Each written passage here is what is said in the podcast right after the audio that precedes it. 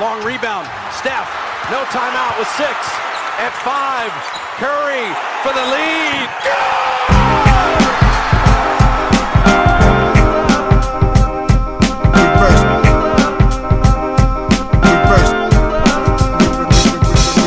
The game a game. The game is a game. The game is a game. The game is a game. Always, always,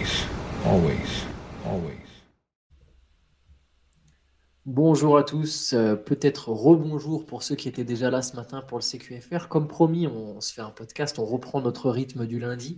Euh, vous pouvez le voir, il n'y a pas Théo, c'est moi qui assure la présentation.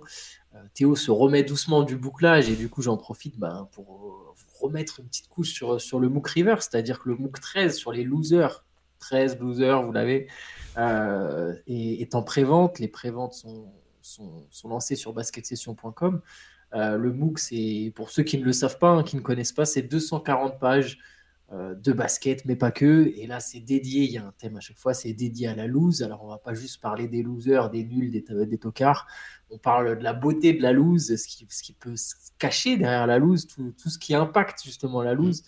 Euh, il y a plein de beaux articles, il y a des très belles illustrations. Honnêtement, c'est vraiment un très beau produit, important pour les fans de basket, je pense.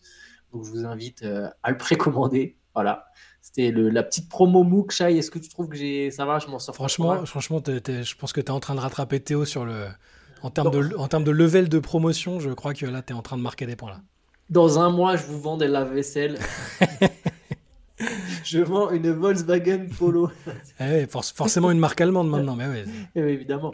Mais, euh, mais voilà, voilà pour, euh, pour, euh, pour la petite promo pour le MOOC, mais aussi donc pour dire que voilà, Théo se remet, il sera avec nous sans doute dès la semaine prochaine. Dans le, ce sera le podcast juste avant le début de la saison, donc on se fera sans doute un podcast un peu spécial. Là aujourd'hui, toujours en, on continue à se projeter, c'est-à-dire qu'on a abordé Shai le- il y a deux semaines, on avait fait la conférence Est. La semaine dernière, on a fait la conférence Ouest, on avait abordé les équipes, faire, faire des tier lists. Ouais. Là, on va parler plutôt des Français. Euh, nos représentants dans l'Hexagone, il y en a 13 si on a bien compté. MOOC 13, pareil, ça revient. Hop, les losers, les Français. je, je suis en roue libre. Euh, donc, on va, on va aborder le cas des, des 13 Français en NBA. Ce qu'on va faire, en fait, c'est qu'on va à chaque fois essayer de déterminer un best case scénario, donc le meilleur scénario possible, tout en restant crédible. Alors, je précise, meilleur quand on va aborder nos meilleurs scénarios, veut pas forcément dire que c'est ce qu'on pense. On se dit pas nécessairement, je sais pas, si on dit Wemba Nyama euh, sur un meilleur scénario, il peut finir euh, first, first NBA team ou third NBA team, c'est pas forcément ce qu'on pense, mais c'est voilà, quel est pour nous le meilleur scénario tout en restant crédible pour chacun des joueurs en question? Et aussi, du coup, on va faire à l'inverse le pire scénario possible. Euh, est-ce qu'on commence tout de suite, Shai, par Wemanyama ou est-ce qu'on on, monte un peu en puissance on, on se fait un petit apéritif? Ah bah, tu peux, tu- Oui, vas-y, vas-y, on peut commencer par, par les. Peut-être ceux dont la situation est la moins certaine ou. Ça peut Ah, la moins certaine tu Ah, tu veux. oh, Après, non, je te laisse. Je euh, sais pas. Non, j'avais commencé de manière purement arbitraire par Nicolas Batum. D'accord, eh ben, mais euh, soyons arbitraires, soyons arbitraires. Commençons. Commençons par Nicolas Batum. Par Nicolas Batum. Donc Nicolas Batum qui est aux Los Angeles Clippers, on sait que c'est sa dernière saison en NBA a priori. Peut-être. En tout cas, c'est ce que Madame, Euh, c'est ce que Madame a sous-entendu. Mais, ce que euh, monsieur aussi, ce ouais, que monsieur aussi vrai. derrière. euh, Il a plus le choix d'un côté là. Donc euh, potentiellement la dernière saison en NBA de Nicolas Batum. Nicolas Batum, longue carrière, il est là depuis 2008 en NBA, en ce qui concerne la NBA, bien sûr, avant en Pro A. Euh, Nicolas Batum qui, a, qui va fêter ses 35 ans, pardon, aux Los Angeles Clippers. Allez, je te donne l'honneur, je te propose qu'on commence par best case scénario quand même.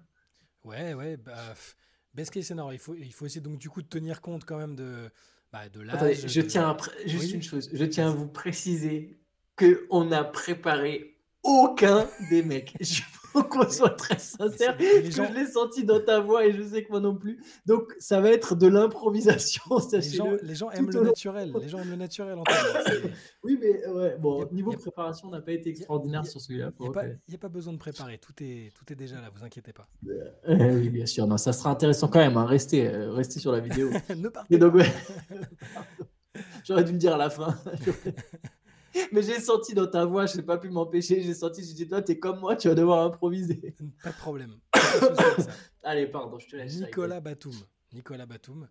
Euh, bah, bon, le fait qu'on on est obligé de prendre en considération que c'est probablement sa dernière saison NBA, euh, et ça coïncide, je trouve, avec la dernière saison possible du projet Clippers.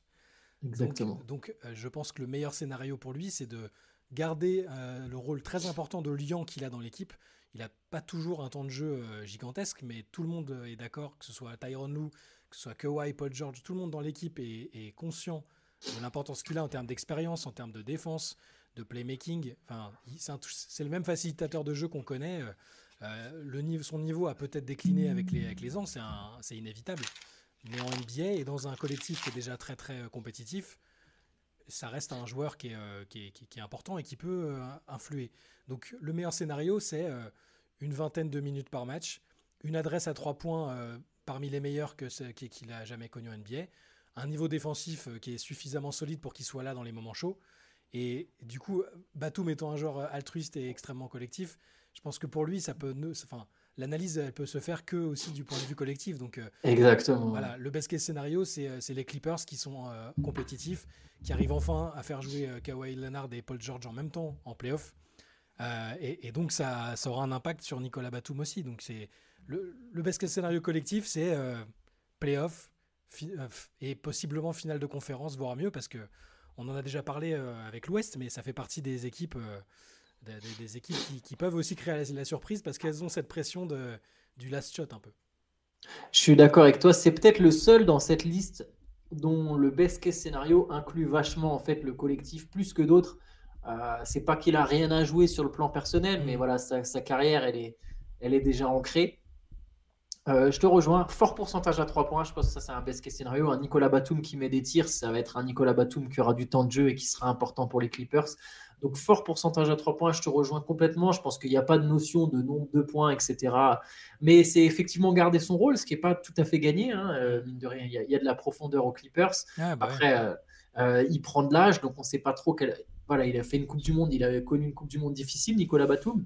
Est-ce qu'il sera même encore dans le 5 des Clippers?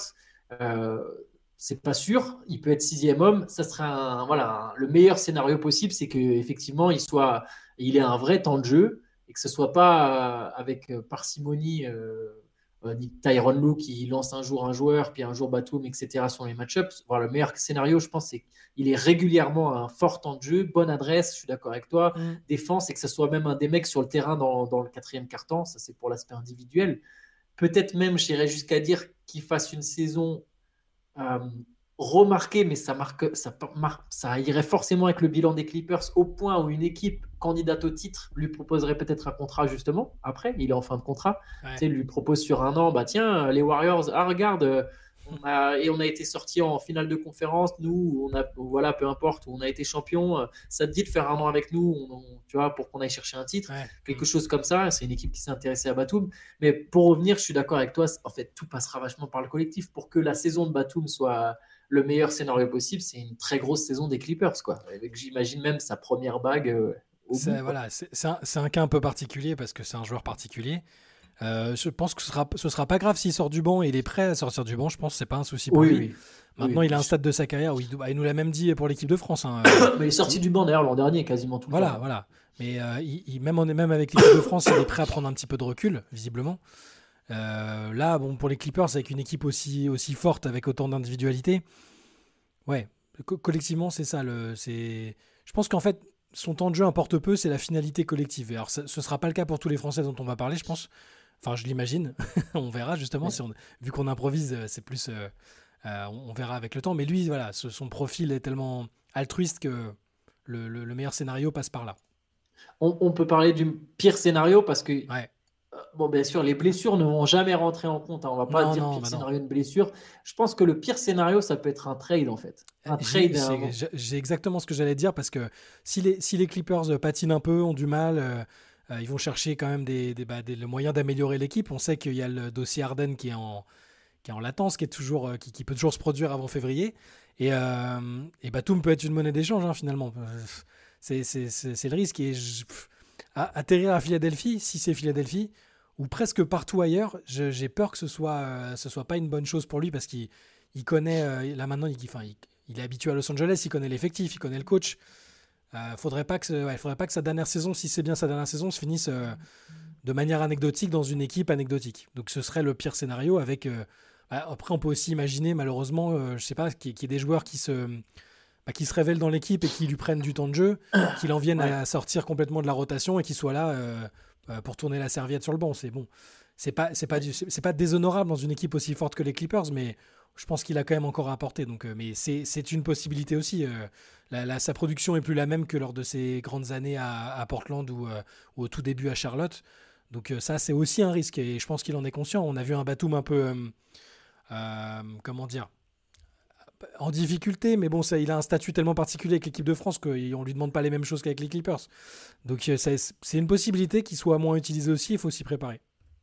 Ouais, je pense que le pire scénario, ce serait effectivement donc soit le trade, soit le, comme tu l'as dit, disparaître de la rotation au point de jouer très peu et d'avoir que son rôle de mentor, vétéran euh, professionnel. Alors, je pense qu'il l'assumerait, mais quelque part, ça le pousserait déjà vers la sortie. Quand justement il parlait de la retraite, il disait Je veux pas être ce mec euh, qui est là que pour les entraînements, tu vois. Donc, ça serait, je pense, le pire scénario qu'il ait déjà ce rôle cette saison. Après, je répète, c'est pas des scénarios qu'on envisage. On, nous, on ne précise pas, OK, Batum va faire ça. Là, on est sur meilleur scénario, pire scénario. La vérité, sans doute, elle se situe euh, le plus souvent au milieu, entre les deux, j'imagine. Donc voilà, donc le pire scénario pour Batum, ce serait sortir de la rotation, carrément être dans une équipe. Oui, alors s'il est envoyé à Philly, à la limite, il, aurait peut-être, il serait peut-être encore dans une équipe ambitieuse. Mais c'est vrai que s'il est, en, si je sais pas, pour euh, un moment les Clippers ont besoin de dump un salaire et qu'il l'envoie euh, dans une équipe en reconstruction où au final il joue même pas, où il est coupé et derrière il y a personne qui le signe ou quelque chose comme ça, ça, ça serait une saison un peu euh, catastrophe. Au, Sixers, au, Sixers, ce serait, enfin, ce serait un peu cocasse parce que c'est quand même lui qui était, c'était un des joueurs qui était moteur dans le projet de faire venir Joel Embiid. Ouais. J'imagine les retrouvailles un peu.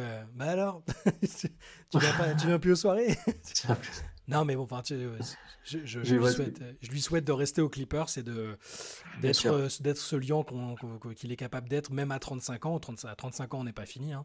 Sinon, on serait foutu, nous, mais. ouais, vrai. mais euh, voilà, voilà pour Batum. Euh, bah, je te propose qu'on enchaîne avec son coéquipier aux Clippers, Moussa, Moussa Diabaté. Ouais, alors Moussa Diabaté. J'aime beaucoup C'est un joueur que tu aimes bien. alors. J'aime bien, j'aime bien Diabaté. Déjà à Michigan, il avait le caractère. Voilà, c'est un joueur bouillonnant, ultra énergique un peu rim runner, euh, très, très agressif. Euh, et à chaque fois qu'il a joué avec les Clippers l'année dernière, alors il a fait des allers-retours, euh, il a fait des allers-retours en J-League, il était parfois en DNP quand il était là, mais à chaque fois qu'il était là, je sais que Tyron Lou a beaucoup aimé ce qu'il a vu. les coéquipiers ont aimé l'énergie contagieuse qu'il avait. Et hum, je me dis qu'il a, il a des opportunités, il risque d'avoir des opportunités. Il est là aux entraînements, on le voit beaucoup, je trouve, dans la pré-saison. Il est, pas assez présent sur tous les, tous les exercices, toutes les interactions. Je pense qu'il est très bien intégré et même s'il a un two-way contract, euh, euh, je pense qu'on va le voir. Donc pour moi, le best case scénario, c'est se faire une place dans la rotation, une vraie place, parce qu'il a joué qu'une vingtaine de matchs l'année dernière. Euh, être cette espèce d'étincelle que les, dont les équipes ont besoin parfois. Que Tyrone se dise Bon, j'ai besoin j'ai besoin d'énergie, c'est un peu mou sur le terrain. Bah, qui je vais mettre à l'intérieur Je vais mettre Moussa Diabaté parce que je sais que lui, il va se déchirer, il va se défoncer et qu'il le fasse par contre pas sur 20 matchs, mais sur 82, quoi, et qu'il il aille quasiment plus jamais en, J-League et que son contrat se transforme en contrat garanti. Moi, pour moi, c'est le meilleur scénario parce que ça reste un jeune joueur euh, qui, a, du potentiel. C'est pas pas un intérieur moderne euh, dans le sens euh, où, avec les aliens qui shootent de partout. Hein, voilà, on n'est on pas là-dessus. Mais c'est un joueur qui a encore tout à fait sa place dans une rotation NBA, je trouve. Donc, best, best scénario, 12, 12 à 15 minutes par match en ayant grimpé dans les hiérarchies et avec un contrat garanti. Je suis, alors c'est marrant, je suis vraiment dans la même euh, fourchette que toi pour les minutes. Je, je pense que le meilleur scénario, c'est euh, exactement ça, c'est entre 12 et 15. Plus, ça me semble pas crédible. Bah, Genre, il y aura des moments, bien sûr, où il va jouer 20 minutes, hein, mais plus sur une moyenne, je pense que c'est pas. pour moi, c'est trop, en tout cas de mon point de vue. Du coup, je me dis que 12-15, c'est la très bonne fourchette. Et pour une fourchette de match, il faudrait que. Tu vois, il en a joué 22 l'an dernier. Il hmm. faudrait que là, ça soit entre 55 et 70, par exemple. Ce serait très, ce, serait très bien. Euh, si c'est 70, c'est que vraiment il s'est fait sa place, parce que je pense quand même qu'il y aura encore du did not play. Donc, ne serait-ce que 55-60 matchs en jouant 12 à 15 minutes, même si c'est proche des 12, hein, plus que des 15, ça serait déjà vraiment pas mal pour Moussa Diabaté, parce que ça veut dire qu'il y a des moments où il se met vraiment en valeur. Et euh, c'est un sophomore, c'est un joueur qui est jeune, il a que 21 ans, il va avoir 22 ans, il est grand. Il, il, peut y avoir une équipe qui s'intéresse derrière, et on ne sait pas, tu l'as précisé, on ne sait pas trop ce que ça va donner les Clippers. Bah euh, post Kawhi et Paul George. On ne sait pas encore si Kawhi et Paul George vont prolonger. euh, voilà. Donc c'est toujours bon de se montrer. Et je pense comme toi, je, je te rejoins sur ce best case scénario. Je te propose du coup qu'on passe Ouais. au worst case scénario, même si bon là il est assez entre guillemets plus facile quoi. Bah ouais, c'est ça. Bah, à, par- si- à par- à partir du moment où il est en two-way contract, bah, euh, il y, a- il y a la possibilité d'être coupé euh, et, après de devoir retrouver, euh, de devoir retrouver une, une équipe ou juste de VGT, c'est pas un terme très cool parce que la J League, il y a du, il y a des équipes, il y a du, il y a quand même du talent, il y a des joueurs qui sont sortis des ligues de la ligue de développement et qui après euh, en sont plus, ils sont plus retournés. Mais dans, dans une courbe de développement, quand tu as goûté à la NBA sur une vingtaine de matchs dans une équipe aussi ambitieuse que les, que les Clippers, parce que là, là l'expérience qu'il a prise l'année dernière, plus celle de, du- de l'éventuel best case scénario, euh, c'est gigantesque parce que tu joues avec, euh, avec euh, deux des 15 meilleurs joueurs de la planète, tu as un très bon coach, tu es, une franchise d'un gros marché, tu te fais voir, tu vois. Donc, Ouais. euh, ce, ce serait, ce serait dommage de ne pas pouvoir euh, valider l'essai en fait en restant dans la rotation et en, en, étant que Angélique parce que c'est aussi qui tout double Angélique. Tu peux un peu disparaître euh, il y a tellement de monde c'est tellement la guerre que les, les gens veulent, faire leur place que tu as le risque de te faire euh, rapidement oublier. Et si t'es plus dans la rotation bah c'est compliqué. Et il est encore dans une phase où euh, il doit faire ses preuves et, euh, où toute euh, fin de contrat un peu abrupte peut signifier euh, plus jamais revenir en NBA euh, moi je pense qu'il il va, va y arriver parce que l'é- l'énergie qu'il a je leur dis elle est contagieuse elle est encore utile dans le basket d'aujourd'hui mais, euh, mais on ne peut pas euh, nier le risque euh, de ce type de contrat et de ce type de situation avec des faibles temps de jeu. c'est évident en fait. Et le fait que ce soit pas un intérieur moderne, donc ils peuvent pas dire oui il faut quand même qu'on le fasse jouer parce que ça peut devenir tu vois je te donne un exemple euh, Pokusevski on sait pas trop ce que ça vaut encore mais les mecs se disent ouais il a un profil ultra intéressant même s'il fait des cagades on va continuer à le faire jouer parce que voilà ce qui peut devenir Diabaté on sait à peu près on voit à peu près le plafond tu vois on voit à peu près le plafond du joueur, mais ça n'en reste pas moins un joueur euh, qui, a, du potentiel. Donc euh, le pire scénario, c'est ça, VGT en J-League ou euh, carrément être coupé et ne pas retrouver de situation à court terme et de voir... euh, ça n'a rien de déshonorant, hein, revenir en Europe ou ailleurs, ça n'a absolument rien de déshonorant, mais on sait que pour des joueurs qui rêvent de NBA, et Moussa Diabaté, il a fait son cursus aux États-Unis, hein, il était à, Bradenton à l'académie, il, était à Michigan, donc c'est clairement un mec qui a ciblé la NBA comme projet de carrière. Euh, je pense pas qu'ils se disent ah cool, c'est pas grave, je vais revenir à Nanterre. euh, Tu vois, il est pas, je pense pas qu'il soit comme ça. Donc voilà, le pire scénario. Yes, bah, j'ai rien à ajouter là-dessus. Je pense qu'effectivement, la J-League ou sortir de la NBA est le pire scénario pour un joueur comme lui. euh, Ouais. Avec euh, les incertitudes, de toute façon, des joueurs draftés au second tour ça- ou, non draftés, ça mène souvent à ça. Euh, je te propose qu'on enchaîne avec un cadre de l'équipe de France, qu'on parle de Rudy Gobert. Ouais. Rudy Gobert, cas un peu particulier. Euh, le best case scénario de Rudy Gobert, alors il sort de sa première saison avec les Timberwolves. Mhm. Euh, il était en double-double, 13 points, 11,6 rebonds. Les Timberwolves ont eu des hauts, des bas, euh, n'ont pas été, n'ont pas passé le cap qu'eux espéraient passer en faisant venir Gobert, mais ils ont quand même joué les playoffs. Je vais te laisser commencer sur le, sur le best case Ouais. scénario si tu veux. À part, à part ce- je- Non, non, pas de souci, aucun souci. Best case scénario pour Rudy. Alors, je vais, c'est un des seuls avec lequel je vais aller en dehors du terrain, je pense. Euh, et parce que c'est ce que je lui souhaite en fait. Ça fait là le, le- ce que je souhaite et ce que et ce qui me semble être le best case scénario, ça va se rejoindre. C'est-à-dire que aussi bien aux yeux du public français qu'américain, euh, le best case scénario pour moi c'est qu'il se fasse respecter. C'est-à-dire pensé aussi. si, bon, bah, tu vois, alors, sur sur le terrain, je veux dire, on sait ce que Rudy va apporter. Rudy, Rudy c'est un des meilleurs défenseurs de la planète. Euh, même dans une équipe qui peut être dysfonctionnelle par instant, parce qu'on sait toujours pas ce que ça va donner entre, euh, avec tous ces profils-là. Euh, on sait ce que ça va donner. Il va faire des doubles-doubles, il va faire des contres. Il, se- il sera là-dessus, il n'y a pas de problème. Mais j'aimerais qu'il ait le niveau individuel et collectif qui lui permettent de redorer un peu l'image. bah, qu'elle est, pas, elle est pas. Et malheureusement, elle est, pas- elle bonne. Il n'est pas assez respecté par rapport à ce qu'il a accompli. Donc j'aimerais que ses performances et par ricochet les performances des, Wolves lui permettent de, bah, de, de de devenir ou de redevenir le joueur qui, qui doit être en fait. Au niveau de, l'image, c'est-à-dire un All-Star incontestable, un, un type dont on se pose pas la question s'il doit aller au Hall of Fame ou pas. Donc c'est ça. Et après, évidemment, ça passe par les, que les Wolves aillent en playoff euh, directement, c'est le best case scénario pour, euh, pour tout le monde là-bas. hein. Mais pour lui, c'est ça. C'est qu'il n'y plus qui est plus à devoir chercher le respect. Tu vois ce que je veux dire? De toute façon, tu, le sais comme moi. euh, on- il, a, il, a, un déficit d'image qui est pas toujours facile à, à, accepter pour lui, je pense. Ouais, moi j'ai pensé aussi à la notion de respect dans ma tête au moment au moment d'évoquer euh, brièvement dans ma tête le, le best case scénario de Rudy Gobert. Je pense que pour lui, ça passe par euh, avoir une production sur le terrain telle que les gens finissent un peu par oublier son trade et se dire ah c'est le mec qu'on a récupéré contre 5 joueurs et 4 pics. Hmm. Euh, qui a un peu ce côté bah ok on l'a payé cher mais il est indispensable. Parce que je pense que c'est un rôle, il a, il a pu être indispensable à Utah ou presque, ou presque. Ah, je me pense permets de dire ou presque. Ah non, mais je pense qu'il me- l'était quand même. hein. Mais, mais je me permets de dire quand même ou presque par rapport aux playoffs, même si je pense que c'est un peu injuste. Euh, oui, il était indispensable dans cette équipe du Jazz, dans sa configuration. Mais là, je parle de le meilleur scénario possible pour Mhm. Rudy Gobert. Je pense que c'est un scénario où tu te dis, même en playoff, en fait, mais je peux le faire jouer. Bah, bien sûr, il va être écarté au large, etc. Peu importe.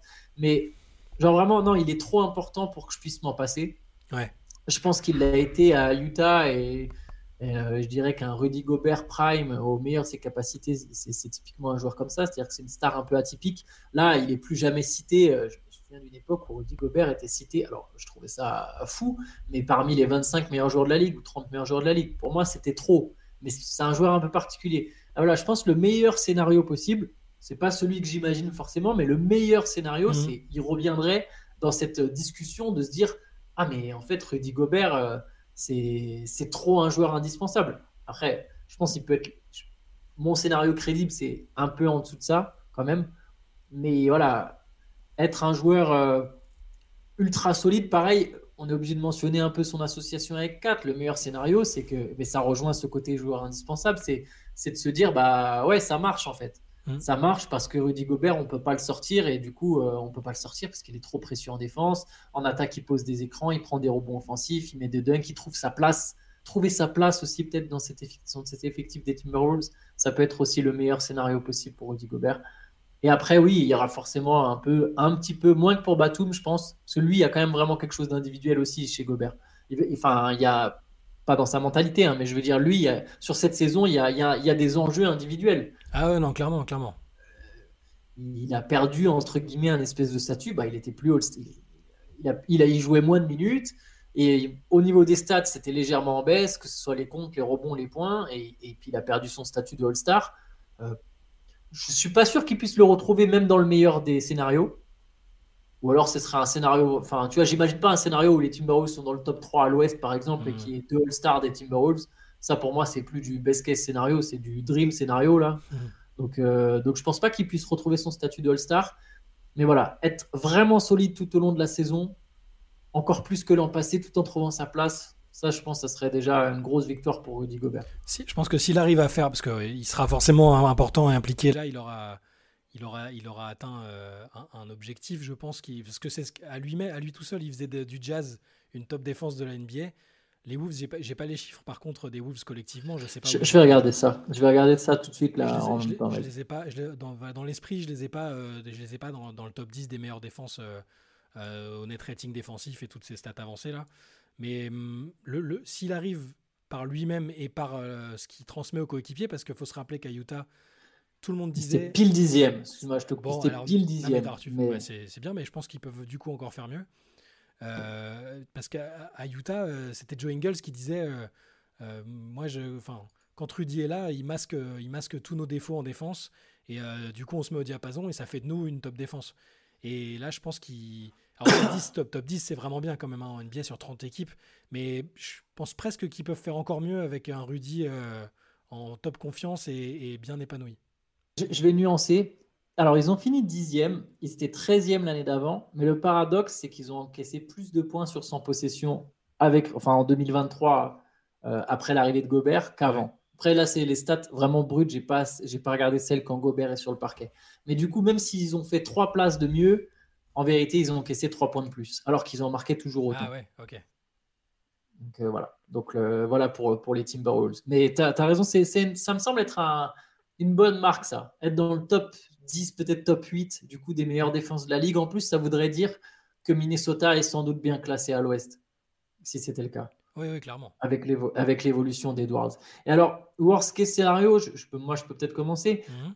Je pense que le worst case scénario. Je, je pense pas qu'il puisse sortir du 5. Je pense pas qu'il y a un. euh, c'est marrant, je en réfléchissant au passage, il y a un best case scénario, mais c'est pas pour cette saison, c'est pour plus tard. Ce sera peut-être un trade si ça marche pas. Donc là, je pense pas que c'est un worst case scénario, un trade. Ouais. Mais ouais, worst, je pense pas qu'il puisse sortir du banc. Je vois pas à un moment les Timberwolves se dire bah non, on fait jouer Nasrid ou. Après, si, c'est possible quand même qu'il y ait un scénario où plutôt que, pas, faire jouer Nasrid, les mecs se disent bah non, on veut jouer que avec 4 et on veut jouer super offensif. Je pense pas que ça arrivera. Allez, bon, bref, c'est vrai qu'on on a dit que c'était pas sur ce qu'on pensait, mais vraiment le pire scénario possible de manière crédible. Je veux dire que le pire scénario possible de manière crédible, c'est un Rudy Gobert qui est très limité en temps de jeu, qui est titulaire, mais qui se retrouve avec 26, 27 minutes, du coup des stats encore en baisse. Tu vois, que ça soit dans la lignée de l'an dernier, où, ok, bon, ça marche pas trop avec 4, on te fait jouer parce qu'on t'a payé cher, Ouais. tu as un contrat, tu as un statut, entre guillemets. Donc tu, tu, tu démarres dans le 5, mais au final, es, selon les match-up, Nasrid, il te prend des minutes. Selon les match-up, on joue petit avec 4 en pivot.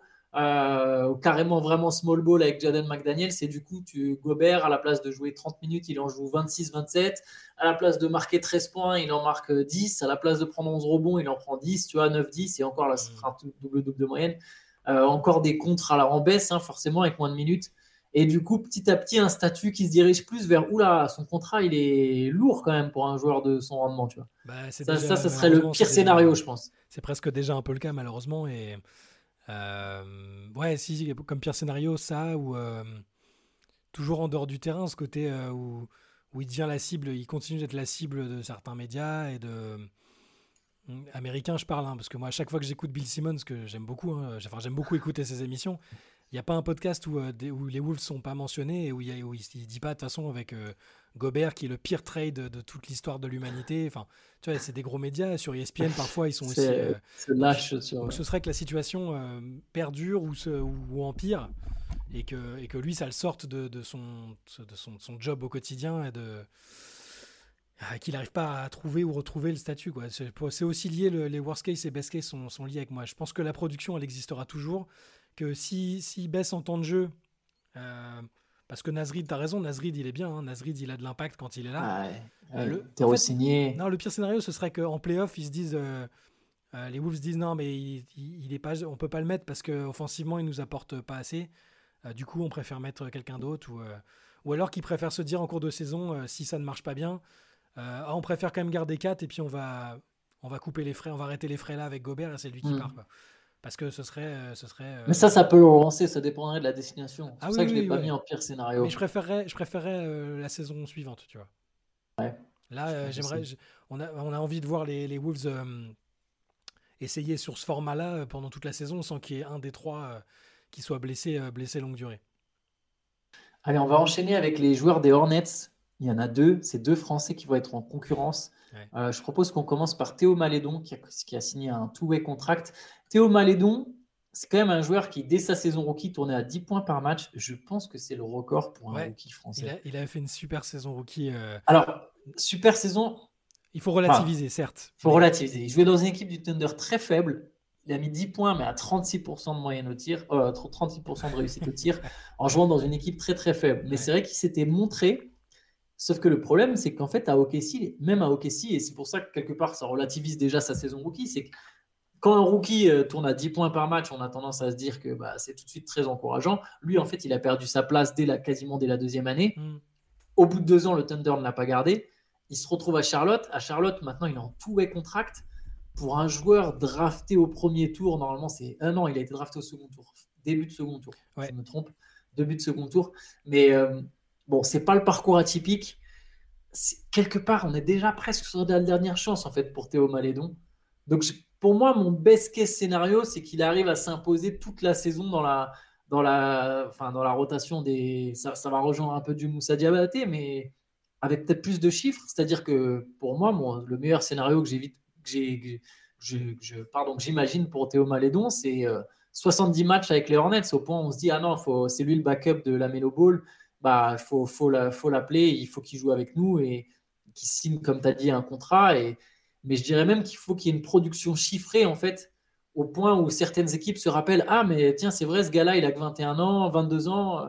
c'est un, un, meneur, il développe du playmaking. Je pense qu'il faut qu'il y ait une progression vraiment visible. Le meilleur scénario, j'imagine un truc où on se dit ah ok lui, là maintenant c'est ce joueur-là qui peut devenir, tu vois.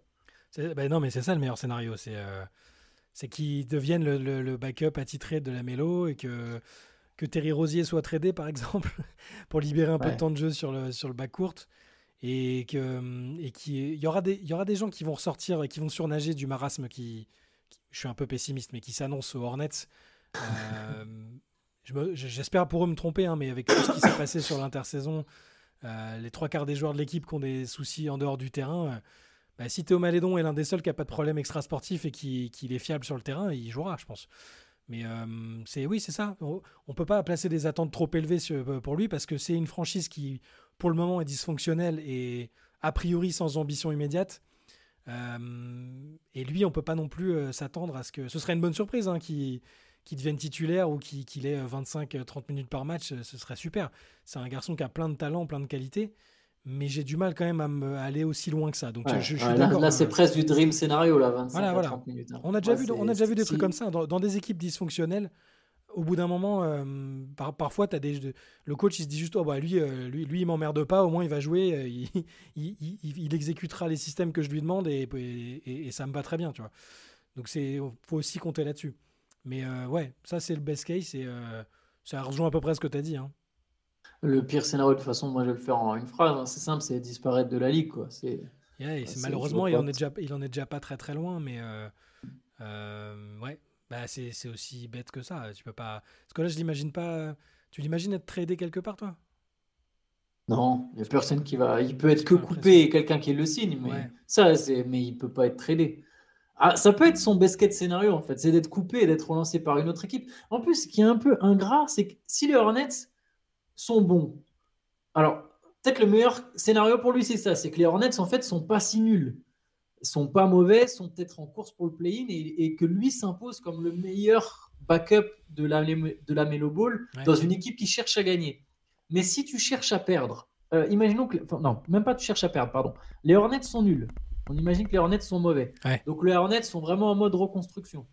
Euh, Théo Malédon, est-ce que c'est le premier jeune qui passera sur la liste? Je pense qu'en fait, les Hornets, ils ont d'abord envie de faire jouer James Booknight ou Nick Smith Jr. en fait il y a d'autres mecs qui passeront avant Malédon dans la liste des gars une fois que, bah, ok, la saison est morte, est morte, on donne 30 minutes à tous nos jeunes, on arrête de faire jouer euh, les mecs un peu euh, plus euh, cotés, tu vois, genre la Mélobo, les blessés ou je sais pas quoi. Hmm. Bah, c'est pas Théo Malédon le premier nom qui va être mis sur la feuille de, match, quoi. Non. Il y aura d'autres mecs qui passeront avant lui. Sa chance, c'est que. Sa, chance, ça peut être que bah, les Book, Book Knight, il a des soucis extrasportifs, hein, assez, on l'a vu. Euh, et les autres, Nick Smith a du potentiel. Enfin, c'est pas du tout un mauvais joueur. Euh, en fait, j'aime pas cette j'aime pas trop cette situation pour lui. Tu vois, j'aurais aimé, euh, j'aurais aimé qu'il soit dans un cœur de un, roster où où il y a de la place pour les jeunes et en même temps où on sait, c'est un garçon très professionnel, très sérieux. Je pense qu'il aurait plu à, à, des, dans un environnement très académique, même juste un truc type Indiana, tranquille, où, où, ça aime les, gens qui bossent. Je, sais pas, c'est difficile d'être super optimiste pour Théo parce que et c'est un peu déprimant parce que moi je suis à, je peu près persuadé qu'à la minute où il revient en Europe, il est c'est un des meilleurs joueurs du championnat de France s'il vient en France. C'est un excellent élément s'il va dans une bonne écurie européenne. Mais lui, euh, lui a l'air de vouloir s'accrocher. Donc, euh, c'est ouais, voilà, le, worst case scénario, c'est ça c'est de ne pas jouer du tout, d'être euh, pareil, pareil, de disparaître petit à petit euh, faute, faute d'opportunité finalement. Alors, c'est pas les mêmes joueurs, mais je pense que Franck Nikina, pour moi, c'est la même chose en fait. C'est exactement le même. Et c'est exactement la même. D'ailleurs, c'est enfin, deux Les deux Français sont être en concurrence. Alors, Nikina, il n'est pas en tout et contract, mais les deux sont un peu sur les mêmes postes, hein, les postes 1 et 2. Mm. Alors, il y a un monde où ils jouent tous les deux ensemble, mais je suis même pas sûr que ce soit du best case scénario. Là, pour moi, on reste dans l'imaginaire. Euh, le meilleur scénario pour moi, pour Franck Nikina, c'est le même que Théo Malédon, malgré que les joueurs soient différents. C'est de se dire, bah, c'est lui le backup de la Melo Ball. Mais les Hornets gagnent parce que, quand même, du coup, on a besoin d'avoir un backup solide. Pas juste on est là pour perdre et du coup, on s'en fout, on veut faire jouer nos jeunes, jeunes, jeunes. Euh, c'est on a besoin de toi parce que toi, tu commences à être un vétéran, tu défends dur et nous, on vise le play-in. C'est un scénario, c'est pas si facile à imaginer, franchement. Et ça, c'est le meilleur scénario pour Nilikina. Et du coup, le pire pour moi, c'est pareil que Malédon, c'est disparaître et revenir en Europe. Bah, Alors, c'est. Tu l'as dit, hein, c'est pas une fin en soi. hein. Pour Non, je pense que ça s'en rapproche aussi. hein, il, mais... a, il a l'air de freiner des cas de fer pour pas, pour pas le faire, sinon il l'aurait déjà fait, je pense. Ouais, bah ouais. Moi, tu sais que j'ai voilà, été le conducteur du train euh, Nilikina pendant des années. Je, je persiste à croire qu'il y a un environnement où ça peut bien se passer. Je pensais qu'à Dallas, ça le ferait avec sa défense dans une équipe qu'on avait Moi besoin. aussi. À. Charlotte, où il y a zéro ambition, à ma connaissance, hein, où il y a zéro perspective euh, vraiment, vraiment euh, bah, de, de- de faire une saison compétitive. Pour moi, Franck, c'est un, voilà, c'est un gars qui doit être dans la rotation du, en, dans la rotation euh, du, du bas court d'une équipe très compétitive. Voilà, où tu le fais rentrer sur une mission. euh, C'est peut-être- sur un mec et, voilà comme comme comme à un moment à New York en fait à un moment à New York il lui demandait il lui disait tiens il y a Trae Young en face tiens il y a machin euh, et, et parfois aussi à Dallas sur quelques minutes, mais là, il n'y a toujours pas d'amélioration visible en attaque et, et il n'a pas assez de temps de jeu pour montrer qu'il peut y en avoir. Donc, euh, Je vais peut-être corriger du coup mon best case scénario pour les deux, surtout pour Nilikina en fait.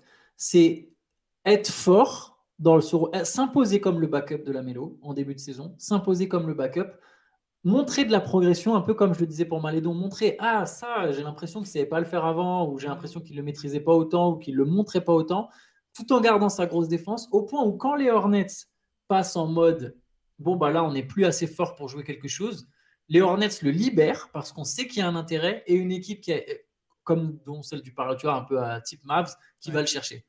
Ça, c'est peut-être le meilleur scénario qui reste un peu près crédible, mais je suis pas sûr que c'est comme ça que ça se passe. c'est Mais c'est bon. ça. Malheureusement, ils sont. Après, je, je sais plus c'est dans, quel CQFR ou dans quel podcast on en avait parlé, mais je, moi, je me, disais que hum, je comparais à Sean Livingstone, tu sais, c'est pas du tout les mêmes joueurs et c'est ce que j'avais expliqué euh, euh, ce jour-là. Euh, mais, mais tu prouver dans une équipe faible, montrer, se faire remarquer aux yeux des gens et après qu'un GM se dise Ah bah avec ce qu'il a, c'est parfait, j'ai besoin de ça dans ma rotation pour mon huitième ou neuvième homme. Et que là, il retrouve un environnement plus sain et dans lequel il peut s'exprimer. C'est en fait, c'est presque ça le best scénario, scénario et quasiment pour les deux, même s'ils ont des qualités euh, assez différentes l'un et l'autre. C'est voilà. Euh, on propose qu'on a fait les deux, les deux des Hornets, on va peut-être faire les deux du Thunder, Allez. en commençant par Ousmane Dieng. Ousmane Dieng, euh, qui est sophomore, c'est sa deuxième saison dans la ligue, c'est marrant, j'avais l'impression que ça faisait un peu plus longtemps, mais en Mm. fait non, il est drafté l'an dernier en Ouais. 11e choix, 11e choix de la draft 2022, il a quand même été drafté assez haut. C'est ça. Euh, un joueur qu'on aime bien tous les deux, qu'on trouve très intéressant. Je vais te laisser commencer sur son, son best case scénario. ouais. Je pense que le best case scénario, il est déjà en train de se profiler. Euh, C'est-à-dire que les, les- le, le- le Thunder a clairement envie de le faire plus jouer que l'an dernier. Ils estiment qu'avec ce qu'il a fait J-League, avec ce qu'il a pris comme expérience avec l'équipe première, euh, la pré-saison, l'intersaison où il a travaillé beaucoup avec les coachs de, de, d'OKC, bah, le, c'est le best case scénario, c'est de rentrer dans la rotation euh, de cette équipe-là qui, qui va viser les playoffs ou, ou le play-in dans tous les cas. Dans le pire des cas, ça vise le play-in et intégrer le meilleur noyau de jeunes de la ligue, ou l'un des meilleurs noyaux de jeunes de la ligue, c'est un super scénario. Et, et- et y montrer les qualités qu'on lui prête. Euh, alors c'est un garçon qui a, qui a pris quelques centimètres cet été, qui, a- qui est capable de faire du playmaking, qui, est- a de la défense, qui commence à faire développer un peu son shoot. Il a plein de, c'est une sorte de couteau suisse, Ousmane Dieng. Il peut jouer à plein de positions, défendre sur plein de positions. Donc euh, affiner un peu son profil de jeu, son poste sur le terrain, et, euh, et avoir du temps de jeu, même 10, 12, 15 minutes. Oh, bah, il était déjà à 14 hein, l'an dernier. Voilà, mais, sur, combien de ça, matchs, sur combien de matchs joués? Sur 39 matchs. Voilà. Je pense que pour rentrer vraiment dans la rotation, il faut. Alors, sur le double Ah. de. Voilà, sur- sur le double de match, euh, Ouais. quasiment à 80, ce serait très bien. Ça. Je pense que c'est un joueur qui est fiable physiquement pour l'instant. Donc, euh, 80 matchs, zéro, zéro séjour en J-League, toujours du temps de jeu, euh, et, et- et qui puisse montrer ce qu'il sait faire. Donc, euh, qu'on se dise. Dans ce noyau de jeunes, il n'y a pas que Chet Holmgren, il n'y a pas que euh, Jalen Williams, euh, et j'en oublie, il n'y a pas que, euh, que Kayson Wallace, il y a aussi Ousmane Dieng, et c'est normal qu'il l'ait pris aussi haut, il fait partie du projet à, à- à 100% en fait. Donc je- peut-être que ça paraîtra timide comme best scénario, mais je trouve que ce serait déjà super de faire une saison pleine avec un rôle dans cette équipe-là. Bah, moi, je trouve pas ça timide. Je suis même comme toi. Juste, c'est marrant. On est arrivé dans un monde où maintenant, quand tu me dis jouer 82 matchs, ça me fait quand même, ça me fait tilter. J'ai l'impression qu'il y a personne qui joue 82 matchs.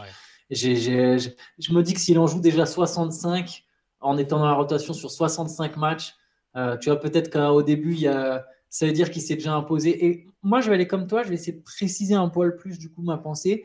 Je vais aller un peu au-delà en disant rentrer dans la rotation, mais pas comme Moussa, tu vois, par exemple, Moussa Diabaté je l'imagine rentrer dans la rotation en tant que dixième, tu vois, dixième homme ou mhm. onzième homme, d'où les 12 à 15 minutes.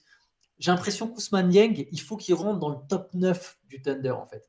Qu'on se dise, si tu cites les 9 meilleurs joueurs du Thunder, en fin de, dans la fin de ta citation, tu as commencé par chez Alexander, et, vers la fin, huitième ou neuvième nom, tu donnes Ousmane Dieng. Quoi. Que ce soit le huitième ou neuvième homme le plus utilisé du, du groupe, euh, sans doute sous les 20 minutes de moyenne. Même mon meilleur best case scénario, je ne l'imagine pas tout à fait à 20 minutes, légèrement en dessous, 18, tu vois, 18, 19, mhm. euh, ou peut-être 20, quoique je pense que ça passe 20 en fait en best case scénario. Je pense que ça passe. Et voilà, être cet homme-là euh, dans, le top 8, top 9, où du coup, ça revient à ce que tu disais, c'est pour ça que je suis d'accord avec toi, bah, c'est pas tant. si, tu, si tu joues un peu plus et que tu joues plus souvent, forcément, tu as des stats qui montent. mais c'est voilà, s'intégrer dans ce noyau dur et euh, ouais, et, s'il est dans le top 8, top 9, bah, ça veut dire qu'une fois les playoffs arrivés, il aura encore quelques minutes, il aura une vraie opportunité. Alors que si tu es juste dixième homme, tu peux complètement disparaître, même si ton équipe elle va en playoff. Quoi. Ouais. À la fois, je pense que c'est réaliste, et à la fois, c'est un challenge parce qu'il y a un effectif bien garni, à tel point que c'était difficile au début de, au début l'intersaison, enfin en milieu d'intersaison, de voir qui ils allaient garder, pas garder. Au final, euh, je crois que c'est Garouba qui avait été coupé. Euh, oui, j'ai été récupéré par les Warriors. Non, Garouba n'était pas aux, Rockets, oh, sais plus. Ouais. Mais euh, à tel point que c'était difficile de savoir s'il en ferait partie ou pas. Euh, donc ça reste un challenge parce que c'est, bien fourni. Mais c'est réaliste parce, que, parce qu'il a ce potentiel-là et qu'il ne l'aurait pas drafté aussi haut s'il ne croyait pas en lui en fait. Euh, et après, bah, pour passer sur le worst case scénario, bah, ce serait qu'il n'y ait pas d'amélioration visible dans les opportunités qu'il aura que bah, il sorte un coup il joue, un coup il joue pas, euh, que sa progression, bah, la progression elle serait réelle parce que tu veux dire es dans un effectif NBA, tu t'entraînes avec euh, un des peut-être un des 10 meilleurs joueurs de la ligue maintenant avec euh, Shea Alexander avec une équipe qui qui vise euh, qui vise les playoffs. Tu bon, tu progresses, tu prends de l'expérience, mais individuellement c'est plus compliqué. Donc le, bah, tout bêtement le fait de ne pas avoir ces mêmes opportunités là et de devoir peut-être repasser par la J League, de voir d'autres mecs de la rotation lui passer devant ça, voilà, voilà ce que j'entrevois. Ouais, moi pareil, et j'ajoute aussi euh, que OKC fasse un trade sur son poste. Qu'au final, le Thunder se dise non, il n'est pas prêt, il ne peut pas être top 8 de notre rotation. Euh, on sait que le Thunder a plusieurs tours de draft sur, euh, sur 2024. Je crois qu'OKC en a 4. Euh, au premier tour, ils vont pas garder les quatre. C'est, ça me semble quasiment acquis. C'est quatre joueurs que tu es obligé de payer. C'est de la, c'est du. Alors ils peuvent toujours être transférés le jour de la draft, hein, mais je serais pas surpris qu'il y en ait un ou deux qui sautent pendant la saison des tours de draft pour faire venir du vétéran. Voilà, si c'était sur son poste, ce qui est peut-être justement l'un des postes où OKC est un peu faible, euh, même si j'imagine qu'ils vont aussi chercher un pivot backup vétéran, mais voilà, ça peut être des postes sur lesquels OKC cherche à se renforcer. Et là, du coup, ça le ferait sortir de la rotation. Et s'il fait une saison sophomore où tu ne le vois pas progresser, où il est encore à 4 points par match, là, je, sors une, une stat du coup où il est à 4 points par match et qui joue encore entre 10 et, 15 minutes, ben, en fait, très vite, tu es là à te demander, mais est-ce que ce joueur, il est vraiment prometteur, en fait? Ça va très vite en NBA, dans un sens comme dans l'autre. Et on le voit avec Malédon, les, les joueurs dont on a parlé juste avant, avec Malédon. Donc, si tu stagnes, très vite, les gens peuvent oublier et se dire non, mais il n'est pas si prometteur que ça. Il faut vite se montrer. Euh, il a l'opportunité, il a la chance d'être dans une, de jouer pour une équipe avec un d'excellent staff et une équipe qui est un peu ambitieuse, tout en faisant confiance à ses jeunes. Mais il faut qu'il la saisisse vite quand même, je pense. Il faut qu'il ait la même agressivité qu'il a eu en, en, Summer League et durant les matchs de pré-saison. Euh, agressivité offensive, quitte à rater des shoots. Il faut, faut qu'il garde ce, mode-là parce que, parce que je pense que c'est ce qui le fera euh, bah, solidifier mm. sa place dans la rotation. Je suis tout à fait d'accord avec toi. C'est un joueur que j'aime beaucoup, moi, perso. J'aime beaucoup son profil. J'aime, enfin, vraiment, c'est un joueur qui m'inspire. J'aimerais bien qu'il explose parce que ça, ça pourrait être un joueur très intéressant pour l'équipe de France. Euh, on peut parler d'Olivier Sarr, son coéquipier. euh, en plus, je crois qu'ils sont plus ou moins de la même région, si je dis pas de bêtises. Euh, je crois que ça vient du sud-ouest, tout ça, non Olivier Sarr aussi Ou j'ai un petit doute Bonne Enfin question. bref, je, je une bêtise. Allez, je vais vérifier quand même en même temps parce que je vous balance des infos, mais il faut au moins que ce soit un peu précis. Ah non, il vient de Niort. Ah, Ah non, c'est pas trop le sud-ouest. euh, mais- Si, mais il a joué à Toulouse. Voilà, je savais qu'il y avait un Ah, truc. voilà, La Lega de Toulouse, c'est Ah, ton, truc. Bah oui. Eh, il, a, il a vécu à Toulouse. Je, je- je- je me dis, j'étais quasiment sûr de l'avoir, d'avoir vu à Toulouse, mais je voulais pas dire de bêtises. Bref, au final, je n'ai pas tout à fait dit une bêtise. Olivier Sarr, dont si je, me- je vais redire, si je- c'est bien son frère qui a annoncé. Alexandre Sarr, absolument. ouais. Gros, gros, Oui, prospect pour la draft suivante. Ça- ça- spécialiste sur le basket, le mec. Mais non, je savais, mais bah, je savais que c'était son frère. Mais c'est le moment où tu as eu peur de dire une bêtise et du coup, tu es là à second guess tout ce que tu vas dire. Le cousin, Bref. le cousin de Bounassar, qu'elle enchaîné avec un joueur du Bayern Munich. et ouais. C'est sans fin, tu sais. Mais euh, bon, Olivier Olivier, Sarr, Sarr, plus compliqué. Euh, il a première saison NBA, c'était il y a deux ans, il avait joué 22 matchs Mm. dans une équipe du Thunder faible, du coup, euh, où il avait pu tourner à 7 points et 4 rebonds. L'an dernier, il a joué que 9 matchs avec OKC. J'ai l'impression que là, je sais pas trop quel case scénario. J'ai l'impression qu'être encore en NBA, c'est déjà le best case scénario en fait. Ouais, est encore NBA à l'issue de la saison, je pense que c'est le best case scénario. Mais c'est ça, que, que son contrat euh, soit garanti. euh, attention, parce que c'est un garçon qui, a- à chaque fois qu'il a joué, il a montré des choses. Tu sais, il y a deux ans, il y avait cette. euh, ça- il, il rentrait en même- en temps que Jalen Horde et les deux, ils faisaient vraiment des bons matchs. Alors, Horde encore plus. Mais Sarr était plutôt fiable. Il amenait des, du, du rebond, de l'efficacité. Après, malheureusement, il, il, lui manque peut-être le talent transcendant qui fait qu'ils vont vouloir miser sur lui. Il y a déjà beaucoup d'autres joueurs euh, euh, dans cet effectif, des jeunes qu'il faut faire jouer. C'est difficile à dire. Après, lui, c'est un garçon, je, je, je- me fais pas de soucis pour lui. Dans la vie, il va réussir. C'est un cérébral. Euh, il, a, plein de qualités. c'est un bon basketteur. il, fera, quelque chose dans le basket ou ailleurs. Je sais pas si ce sera en NBA parce que c'est un monde impitoyable et que, les opportunités sont pas si simples à avoir. Donc, le, allez, le best case scénario, ouais, c'est que le, le coaching staff se dise euh, bah, c'est notre intérieur le plus fiable euh, dans la rotation élargie et, euh, et, et on, veut, euh, on veut lui donner des minutes, on a confiance en lui et, et il intègre une, ouais, une rotation euh, très élargie. Je vois pas plus malheureusement. Je sais même pas si je vais jusque-là, moi. Moi, je s'il a encore un two-way contract, je ne te mets même pas de contrat garanti. Mon best case scénario, c'est qu'il ait encore un two-way contract à la- à la fin de la saison. Ouais. Donc, qu'il ait joué quelques matchs, qu'il ait joué suffisamment de matchs pour se montrer qu'une équipe, quelle que soit. Mm. Peut-être que je suis pessimiste, hein, mais je, je, je, je- je vois. Je vois pas vraiment là un best case scénario où Olivier Sarr s'impose Ah, mais c'est en au adéquation avec le temps au de jeu. point qu'il a de jouer jusque-là. 45 matchs. Je, n'y crois pas. C'est lié, c'est en adéquation avec le temps de jeu qu'il a eu euh, et qu'il a jusque-là. Donc euh, c'est pas déconnant de d'avoir du mal à imaginer qu'il puisse euh, se faire faire son trou.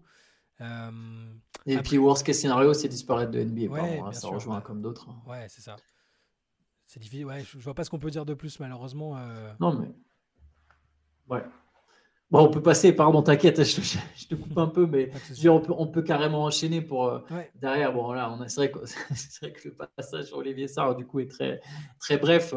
Euh, on en a parlé parce qu'il était dans la même équipe que Dieng, mais il sera, on, on va parler très brièvement tout à l'heure de Ryan Rupert et de, et de Malcolm Casalon. C'est- un peu la même chose, je pense, pour Olivier Sarr. Je propose qu'on enchaîne avec Evan Fournier, du coup, là, un cadre de l'équipe de France, un joueur qui est lui aussi face à une saison charnière. Et je vais commencer, moi, pour le best case scénario. Je pense que le best case scénario, c'est un Evan Fournier qui se fait, qui se refait une vraie place en NBA. Et par ça, je ne veux pas juste dire euh, que les Knicks le refont jouer, c'est-à-dire que non seulement il joue, mais j'arrive à imaginer un best scénario où il joue et il contribue au point où des équipes viennent le chercher pour un trade. Ça, c'est mon best case scénario pour Evan Fournier. J'arrive à y croire. J'arrive à me dire qu'Evan Fournier, il va par exemple jouer avec les Knicks, marquer 12-13 points par match. Euh, c'est moins que ce qu'il que ce que, voilà, que ce qu'il faisait à Orlando, par exemple. Mais je le vois marquer 12-13 points par match dans le meilleur des scénarios. Et du coup, qu'il y ait une équipe qui se dise Attends, on a besoin d'un shooter, on est une équipe ambitieuse. Lui, il est en fin de contrat, il n'est pas payé tant que ça, 18 millions, ça va se chercher. Qu'il y ait une équipe qui aille le chercher. Ça, c'est mon meilleur scénario pour Evan Fournier. Bah, le vrai, pour moi, le vrai best case scénario, ce serait euh, un mode revanche totale où euh, il rêve de jouer à New York, il rêvait de vivre et de jouer à New York. ce serait qu'il renverse, alors ce serait un miracle, hein, qui, renverse l'esprit de Tom Thibodeau, euh, qui, que Thibodeau se dise euh, bon allez finalement j'ai peut-être euh, je, vais- le remettre dans la rotation, il va m'apporter des choses et tout, et qui réussisse à New York. C'est pas infaisable, ça me paraît compliqué vu le, vu le profil de Tom Thibodeau qui est un peu entêté et qui, qui, a- qui est allé en playoff, qui a passé un tour de playoff avec cette équipe l'an dernier. Les déclarations euh, d'intersaison sont pas forcément très rassurantes euh, là- là- là-dessus, et même s'il le fait jouer en pré-saison, on l'a dit ce matin dans le CQFR, c'est pas du tout une garantie qu'il le fera jouer en saison régulière. Mais le vrai best, case scénario pour moi, c'est ça. C'est il, arrive à convaincre Thibodeau et, il brille à New York dans une équipe qui joue les playoffs. Parce que je pense que c'est son scénario rêvé à la base. Et du coup, il arrive en forme au JO. Il n'y a pas à se dire euh, ah est-ce qu'on va le faire jouer Euh, Il n'a pas beaucoup joué cette année. Il va manquer de, il manque de, minutes, tout ça. Après, je suis complètement d'accord avec toi. Je lui souhaite même en fait, je lui souhaiterais de base un trade rapide et immédiat dans une équipe compétitive qui lui fasse confiance. Et presque même Mais- une équipe pas compétitive en fait, juste une équipe qui lui fait confiance. Mais il a plus 24 ans, euh, euh, il a besoin de temps de jeu et il a besoin, c'est un gars dont la personnalité euh, va avec la gagne. C'est comme ça, il, il est, c'est, sa personnalité. Et donc, un- soit un trade dans une équipe compétitive, grâce peut-être, comme tu l'as dit, à du temps de jeu, euh, un temps de jeu accru, soit, euh, soit un retour en grâce à New York. Voilà. Ouais, je, je valide aussi le retour en grâce à New York en mode joueur qui contribue. Je pense que c'est un best case scénario crédible. Mm. Euh, pareil, encore une fois, je, je le précise tout au long du podcast pour ceux qui n'ont pas forcément écouté le début ou qui nous rejoignent ensuite. Euh, c'est pas forcément ce qu'on imagine absolument. On se dit pas qu'Evan Fournier, ça va se passer comme ça. Mais le meilleur scénario crédible, je, je te rejoins aussi, c'est possible Mm. qu'il ait euh, un impact et que les, dans une équipe de playoff euh, comme les Knicks, si les Knicks venaient aller en playoff. Après, moi, le worst case Il est- scénario, il est très simple. C'est très simple, ouais. pas jouer.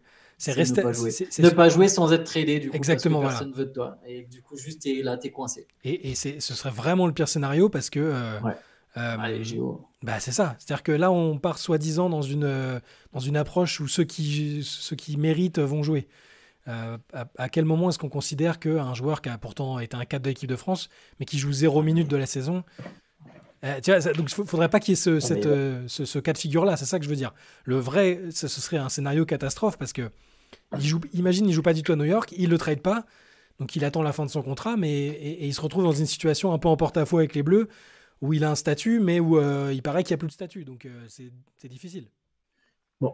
Euh, on s'excuse, il y a eu un petit problème de micro. D'ailleurs, là, je suis obligé de finir d'enregistrer le podcast avec le micro de mon ordinateur. Donc, vous allez constater une baisse de ma qualité de son, en tout cas, du, du moins quand moi je parle, vu que maintenant, ça enregistre plus avec ce micro qui est là purement décoratif, là maintenant. Et pour aller savoir quelle raison il a coupé.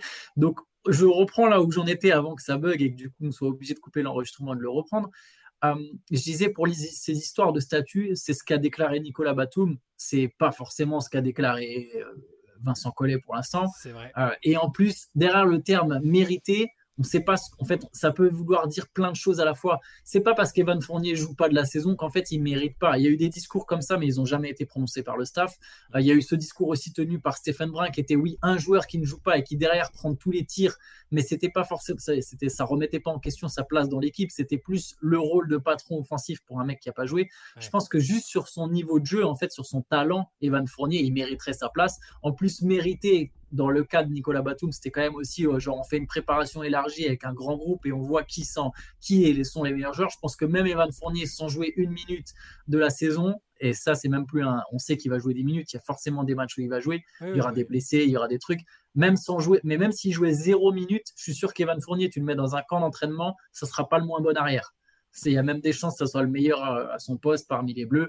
Donc je pense qu'il sera là aux JO quoi qu'il arrive. Par contre, c'est vrai que ça serait euh, arrivé hors de rythme, euh, pas bon pour la confiance. C'est, ça c'est évident. Ça serait, ça serait terrible. Ok pour Evan. Qu'est-ce qui, qu'est-ce qui nous reste de beau dans, te- dans tout Euh, ah yes, der- derrière, derrière Evan, j'avais prévu qu'on aborde le cas de Bilal Koulibaly. Oh yeah. Bilal Koulibaly, je vais te laisser commencer. Bah, bah alors, meilleur, euh, meilleur scénario possible. Hmm. Euh, qui, pff, j'allais dire qu'il devienne titulaire. euh, il sera peut-être titulaire, hein, c'est pas, je, je sais pas. Mais en fait, peu importe qu'il soit titulaire ou pas, mais je lui souhaite que, qu'il soit, euh, qu'il soit un peu la sensation aux Wizards. Que euh, tout le monde, que, que les dirigeants se disent on a vraiment bien fait de le prendre numéro 7. Que la NBA entière se dise c'est un style. Que les analystes disent c'est peut-être le meilleur de, défenseur de, parmi les rookies de toute la QV et ce sera un futur All Defense Team, membre de All Defense Team. Je veux juste qu'il puisse, euh, qu'il ait, bah, il l'aura, hein, je pense, parce qu'avec ce qu'il fait en pré-saison, ce qu'il a fait en Summer League, il aura les opportunités. qu'il puisse tout simplement montrer ce potentiel de, de, joueur complet, de gros défenseur. Et, presque que les Wizards dépassent les attentes et qu'on l'attribue en partie au fait qu'il soit euh, euh, qu'il ait du temps de jeu. Tu vois ce que je veux dire? Bah, qui s'impose comme euh, vu que c'est une équipe qui est en reconstruction avec un, staff qui a changé, enfin un front office qui a changé, qui ait aucun doute sur le fait que Bilal Koulibaly c'est le futur des Wizards. Voilà. Parce qu'on ne sait pas si Jordan Poole c'est le futur des Wizards. On sait que Kyle Kuzma a priori c'est pas le futur des Wizards. Il y a toujours l'interrogation sur Denis Avdia qui a été drafté très haut, mais quid de, son temps de jeu cette année, de, est-ce qu'il sera tradé ou pas? Koulibaly, je pense que ça va être l'attraction. Et, le meilleur scénario pour lui, c'est d'être l'attraction et de, grandir correctement malgré cette lumière posée sur lui, même si ça reste de la lumière de Washington et pas de la lumière d'un énorme marché. Euh, c'est difficile à quantifier statistiquement, par exemple, mais, euh, qui joue comme un mec, comme un loterie pick et, que tout le monde, euh, et, que tout le monde se rende compte que, que c'est normal en fait. Bah, moi, je te rejoins. Un titulaire indiscutable pour le, pour le best case scénario. Parce que là, il va commencer titulaire, mais c'est pas forcément. C'est pas une garantie sur toute la saison. Je pense honnêtement, euh, il peut perdre sa place. Je pense pas qu'il va la perdre, mais, je, mais, mais c'est pas impossible non plus. Euh, la pré-saison, ça reste que la pré-saison. Les rookies jouent beaucoup en pré-saison. Après, les Wizards sont dans une configuration particulière. Hein. Évidemment, c'est une équipe en reconstruction. Mais du coup, je te rejoins sur tout ça. Titulaire indiscutable, la révélation de Washington, euh, qui est ce côté. Euh, moi, je, veux même aller jusqu'à donner quelques petites stats. Je pense qu'il est entre 6 et 10 points par match. C'est. Alors 6, c'est peut-être du scénario crédible, c'est même pas du best case scénario. Allez, on va dire le best case scénario, c'est 10 points. Parce que bon, le 6, 9, 10 points, tu vois. les 6, je pense qu'il y sera. Euh, la défense dont tu parlais, et ouais, tout ce que tu disais sur le côté style, tout ça, je pense que c'est le meilleur scénario. Et je pense c'est un scénario plutôt crédible pour Koulibaly. Quelques, places dans quelques apparitions dans le top 10 pour des interventions défensives. Ouais, avec suivi d'un dunk, par exemple, ou des trucs comme ça. Euh, je, pense que peut-être la réalité sera légèrement en dessous de ça, mais c'est un mec pour qui je suis vraiment optimiste. J'ai l'impression qu'il a, a l'air d'avoir vraiment quelque chose. Pour, le scoring, il faut pas être trop. Enfin, il va jouer avec Jordan Poole et quelques Kuzma, je rappelle. Ouais le, scoring, ça sera peut-être plus autour de 6 points. Quoi.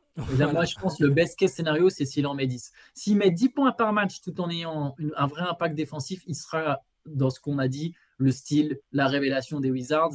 Euh, et, que même les dirigeants vont commencer à se poser la question tiens, qu'est-ce qu'il peut faire de plus maintenant? Quelle est la prochaine étape? Où est-ce qu'on jusqu'où on peut le développer? Tu vois Genre, est-ce que c'est vraiment juste un joueur de complément même dans le futur, un très bon genre de complément Ou est-ce que maintenant, euh, on peut passer à une étape carrément supérieure et se dire, est-ce qu'on n'essaye pas d'en faire plus que ça? Est-ce qu'on lui donne des pick and roll en fin de saison Tu vois, des trucs comme ça? Euh, donc voilà, ça, je pense, c'est le meilleur scénario pour, pour Bilal Koulibaly. Ah, et le pire. Euh, hmm. Il n'est pas facile à imaginer le pire parce que il est tellement sur une phase ascendante là. De, toute façon, depuis sa draft, depuis les dernières semaines avant la draft, il n'y a que de la hype fait que monter et ses prestations donnent envie de. Bah, rendre difficile euh, des projections négatives en fait. Tellement tu te dis, bah, c'est sûr qu'il va bien défendre, même s'il est dans une équipe qui fonctionne pas, il va bien sûr qu'il va bien défendre. Euh, qu'est-ce que ça pourrait être à part euh, qu'il fasse inexplicablement passer beaucoup de monde devant lui dans un effectif qui est pas du tout stable et, qui se retrouve à, jouer trop peu je l'imagine pas descendre en G-League parce qu'ils ont quand même l'air de vouloir tabler sur lui. Le fait que des cadres de l'équipe, enfin Jordan Poole vient d'arriver, mais c'est déjà un cadre de fait par l'expérience et, le statut. Euh, le fait qu'il le, le prenne sous son aile, tout ça me fait dire que il, va jouer. Donc, euh, tu sais quoi, j'ai envie, envie de. Enfin, pour moi, ce sera le seul sur lequel je vais pas mettre de worst case scénario. Enfin, où, je vais refuser, je... vais refuser d'imaginer un. Je vois pas ce que ça peut être, parce que je le vois pas descendre en J-League et je le vois pas être complètement inutilisé. Donc. Euh. moi, je pense que le worst case scénario, c'est qu'en fait, les Wizards se rendent compte qu'il n'est pas prêt, imaginons qu'il soit pas prêt, mhm. et que du coup, bah, qui est bah, peut-être quand même un peu de J-League. Ouais. je sais pas trop, j'arrive j'arrive pas à savoir si c'est vraiment crédible de penser que Bilal Koulibaly va jouer en J-League, neuvième choix de draft. Peut-être pas de la J-League, mais qui est beaucoup de did not play. Qui est, qui est beaucoup de did not play, qui est des faibles temps de jeu, ou que à un moment au début ça commence par 20 minutes, puis le soir d'après, c'est 12, puis Ouais. pendant un moment, c'est 12 minutes, et qu'après, bah, tiens, le coach, il se dit carrément, bon, bah, sur 12 minutes, tu peux pas montrer grand-chose en NBA, c'est la loi des chiffres, hein. mais tu sais, t'as pas de rythme. C'est, c'est- En fait, c'est la même chose à tout niveau, d'ailleurs, ça, ça marche même en amateur. Tu, tu joues 10 minutes, si t'as pas le temps de te lancer dans ton match, si tu montres pas tout de suite des choses, mais en fait, tu peux très vite retrouver scotché sur le banc pendant très longtemps et re-rentrer en étant froid, et du coup, tu vois, t'es pas dans le rythme, et, et au final, ça donne l'impression que t'as rien apporté, alors qu'en fait, c'est juste que t'as pas forcément complètement eu l'opportunité d'apporter. Et voilà, peut-être que Bilal Koulibaly, il y a un scénario euh, un peu catastrophe où, où son temps de jeu baisse vite. Je pense qu'il va partir avec du temps de jeu. Ouais. Euh, au Wizards, il y a quand même des joueurs aussi. Tu vois, il y a quand même Denis Avidia, il y aura des jeunes, il y, a- il y a tout, il y aura quand même une forme de concurrence, même si elle est différente de certaines équipes. Je pense qu'il y a un scénario où bah, il a un faible temps de jeu et que du coup, bah, à la place de jouer 70 matchs, euh, il en joue euh, 50, 40, 45, 50, beaucoup de did not play. Voilà, ça, c'est euh, c'est un peu ça, moi, mon worst case scénario, se dire qu'il n'est pas prêt, qu'il n'est pas tout à fait prêt, en fait. Et que la pré-saison, c'est bien joli, mais que voilà, c'est pas ça que j'imagine pour Bilal Koulibaly. hein. J'espère que vous m'avez entendu, j'ai quand même dit Non, non, mais ça peut que exister. hein. la, la réalité se passera euh, un peu en dessous Ça- du best case scénario. Quoi. Ça peut totalement, Mais- ça mais peut totalement c'est- se passer comme ça. hein. C'est pas, je dis pas du tout que c'est, c'est, juste que j'ai, du mal à. C'est vrai que ça fait partie de ceux pour lesquels j'ai du mal à l'imaginer ce, ce scénario-là. Mais t'as raison, il faut, il faut, il faut l'envisager. Je propose qu'on passe avec euh, Sidi Sissoko, Mhm. Parce que je vais te donner mon best case scénario de Sidi Sissoko. Ouais. Je pense que c'est plus ou moins le worst case scénario de Bilal Koulibaly, en fait. Ces deux joueurs qui vont apporter par leur défense. Mhm. Je pense que Sidi Sissoko, son best case scénario, c'est réussir à gratter 40 matchs en NBA. Tu vois, genre 40 fois, genre la moitié de l'année. Euh, je crois que c'est, je sais plus quelle est la limite euh, de match euh, pour qu'après ton contrat soit converti automatiquement. Mais voilà, qu'il soit, euh, s'il fait 40 matchs avec les Spurs, et ça me semble presque déjà beaucoup, mais je pense que c'est un best case scénario quand même encore un peu près plausible, ça serait déjà une victoire pour lui, je pense. Je suis, alors, je suis assez d'accord. C'est parce que je. Ah, tu sais, quand il est arrivé, tout de suite, bon, avec la Summer League, qui reste de la Summer League, je l'ai trouvé tellement bien en défense que je m'étais dit, Ah, ah non, mais. Pop, il va kiffer. euh, C'est un, un joueur discipliné, intelligent. Mais la façon dont se profilent les choses, ils ont parlé de la J-League. hein, Ils ont dit qu'il allait y aller. Ce qui est dommage parce qu'il en vient. mais euh, bah, je peux rien dire d'autre que, je suis d'accord et que je serais content déjà qu'il ait l'opportunité de jouer la moitié des matchs et de faire des apparitions euh, euh, dans, l'équipe cette année parce que si le best case ce serait que les Spurs disent on le garde vraiment sous le coude et on lui fait goûter un peu au terrain parce qu'à l'avenir c'est assez clair qu'il sera utile son profil va nous servir quand on passera à la vitesse supérieure avec euh, Wembanyama et qu'on sort on veut Sidi Sissoko, euh, on veut qu'il continue de faire ses, ses armes en J-League et qu'il goûte en même temps à l'NBA, mais on compte sur lui, on, on- on- il n'est pas là pour faire joli, il va progresser. C'est c'est le, best case scénario, je pense. C'est- je- je- ça paraît trop compliqué de lui imaginer euh, euh, d'être tout le temps dans la rotation, euh, d'avoir 10 minutes, ça me paraît trop... Même si c'est une équipe qui est en développement, hein, finalement. C'est une équipe qui est en développement, qui, qui, qui pourrait être tentée de faire Ouais. surtout jouer les jeunes. Mais il y a du monde sur le Il y a poste, du il y a, monde, beaucoup ouais. de monde en fait. Il y a beaucoup de monde. C'est pour Moi, j'ai du mal à, à imaginer qu'il vraiment il attrape euh, concrètement cette relation, Euh, cette relation, cette rotation, Ouais. pardon. Et mon pire scénario, moi, c'est Bon, la, la- J-League, c'est sûr. Non, mais ça, pour moi, c'est sûr, en fait, qu'il y sera. Ça, c'est mon Ouais. scénario. euh, Que, si, si tu me demandes qu'est-ce qui va se passer, je, je te dis, si, si, si là, sur ces. Allez, je me permets, si on oublie les bests, moi, je pense que Sissoko, il va jouer une vingtaine de matchs en NBA. Euh, J'espère que je me trompe. hein. Mm. Et que le reste du temps, sera en J-League. Et je pense que le pire scénario, ce serait qu'en J-League, il n'arrive pas à s'imposer, en fait. Ça peut paraître bizarre, vu qu'il en vient, mais tu sais qu'il n'est pas. Quand tu es un prospect NBA en G-League, quand tu as déjà été drafté, on attend de toi que tu cartonnes, en fait, en J-League. Tu vois, euh, Théo Malédon, quand il allait en J-League, il se balade, quoi. Tu vois, il y a des moments où il se balade. Mais il se baladera. Sissoko, alors dans, dans son registre, hein, Le problème de Sissoko, c'est qu'il a un rôle différent, c'est ça, en fait. Mais il était déjà bon avec, euh, avec Ignite. hein. Il et franchement, Ouais. c'est pour ça qu'il a été drafté d'ailleurs. C'est que on l'avait déjà vu, la dimension athlétique, la défense. Donc s'il y va, il va pas se mettre à mettre 25 points par match, mais il sera bon, quoi qu'il arrive. Donc, euh, mais oui, bah c'est oui, c'est le, worst case. Je serais presque tenté de dire que zéro apparition NBA, ce serait le worst case parce que Ouais, ça, je pense qu'il en aura quand même. Bah, je pense aussi, hein, je, je- Ouais, je le souhaite. et- dire Mais bon, peut-être. hein. Mais je pense que ce serait un mauvais, ouais, ce serait le pire scénario. Bon, on, on verra ce que ça donne pour Sidi Sissoko. On va pouvoir aborder maintenant son coéquipier. Euh, Victor Wembanyama, on a gardé le, le, Le meilleur pour la le fin plus lourd, ouais, le plus lourd pour la fin. C'est alors. euh, On en a beaucoup parlé déjà, mais On en a c'est- beaucoup on est parlé. obligé. Ouais. euh, est-ce que tu veux que je commence ou est-ce que tu veux commencer pour le meilleur Je, vais te, je vais te laisser commencer, je t'en prie. Eh ben, je pense que le meilleur scénario, je répète encore une fois, c'est pas celui que j'imagine, mais le meilleur scénario, c'est que Victor Wembanyama est All-Star. Je pense que c'est un best case scénario crédible. Ouais. C'est pas, je pense pas que ce sera le cas. Voilà, je me permets de le dire. Je pense pas que Victor Wembanyama sera All-Star, mais je pense qu'il y a un- le haut de la fourchette sur cette saison, le, le, voilà, le meilleur, euh, la meilleure trajectoire que tu peux imaginer, c'est un Victor Wembanyama qui est déjà à 23 points par match. Mhm. 23, 24 points par match. Genre qui score beaucoup, qui n'a pas juste un impact défensif, qui est vraiment déjà une star et qui du coup est sélectionné au All-Star Game sur un poste où il y a toujours un peu moins de monde par les coachs. Ça, c'est hein. le meilleur scénario. Et du coup, que en étant fort d'entrée, il emmène les Spurs à 30 et quelques victoires, 32, 33 victoires par exemple, en étant vraiment une star et, que ça soit que ça confirme la hype du côté à ce mec-là, il va pouvoir changer la NBA. Tu vois, moi, par exemple, j'arrive pas à me dire que Victor Wembanyama, il va avoir un jour un trophée de MVP, tu vois. Je suis pas persuadé de ça. Je suis pas persuadé que Victor, Wembanyama soit nécessairement un futur MVP ou en tout cas peut-être pas un multiple MVP. Mais il y a il y a quand même un monde où c'est possible. Et si, ça devait être le cas un jour, si Victor Wembanyama il, devait vraiment être un MVP ou un multiple MVP, jusqu'à la limite gagner un MVP, pourquoi pas, mais je parle de multiple MVP. euh, si vraiment Victor Wembanyama devait être un multiple MVP un jour, je pense que ça commencerait directement par une saison All-Star dès ses débuts. Je pense que ce qui l'intéresse plus, c'est d'être MVP des finales. Oui, bien sûr. Ah oui, ah ça c'est autre chose. J'ai pas dit Voilà. qu'il gagnerait pas de titre. Bien sûr, bien sûr. un, un- Ouais. un joueur MVP. Euh, ton, si ton best case scénario, il peut Juste, arriver. LeBron. James n'a pas été All-Star sa première saison. Voilà, il faut le dire. euh, C'est pas le même poste. le dernier, c'est Blake Griffin, c'est ça? Et encore, il a fait une saison blanche, je sais pas. Ouais, mais bon, peu importe en fait. Euh, pour que pour que Wembanyama soit All-Star, faudrait qu'il y ait un raz-de-marée de votes venus de France et d'Europe. Et ça, on sait que c'est compliqué d'impliquer nos par les coachs. hein. Par les coachs, ce serait bien, mais alors euh, est-ce qu'il prendrait un mec euh, Il faudrait, vra- faut que- faudrait que les Spurs aient un bilan correct quand même, je pense. Je pense, hein, mais Je pense qu'en février, c'est encore possible en fait. c'est possible. Euh, mais oui, non, bien sûr que c'est possible. Est-ce que c'est le best case scénario Moi, je vais pas aller dans le, forcément dans les récompenses, ou, parce que, évidemment, s'il est rookie de l'année, tout ça, mais juste le, tu sais, le, le- le sentiment général selon lequel les gens vont se dire Ok, on nous a pas survendu le truc.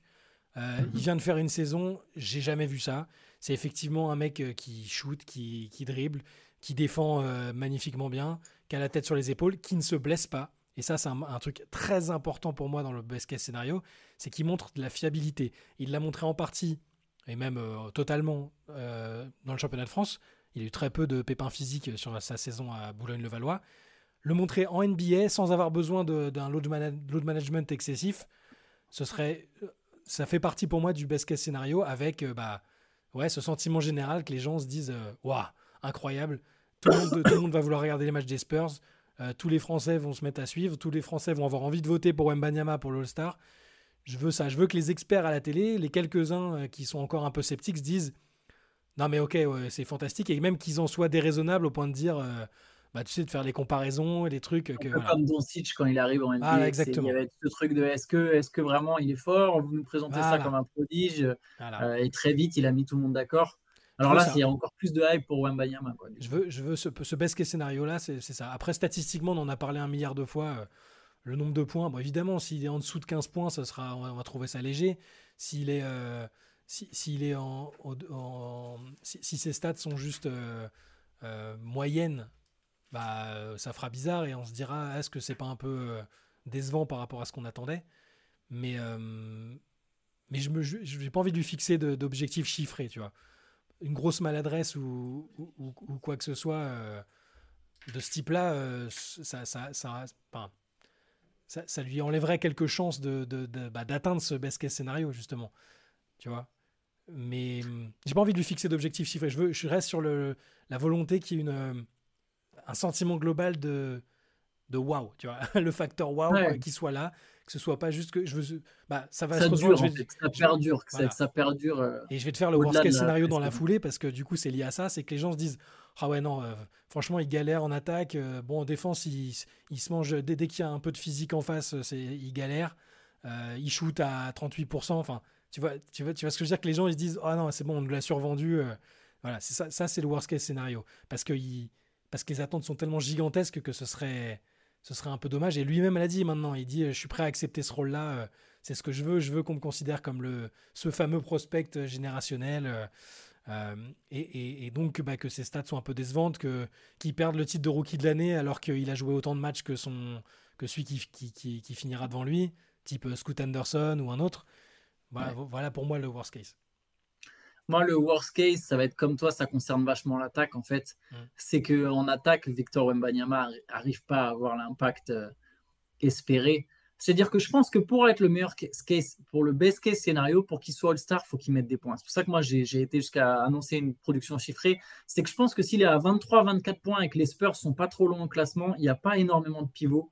Euh, il y a, sur les postes intérieurs, il y a toujours euh, un peu des fois des petits casse-têtes. Ouais. Il, a je me dis qu'il peut avoir une place à aller chercher si tout le monde est en mode. Pour, je, vais, continuer sur les points.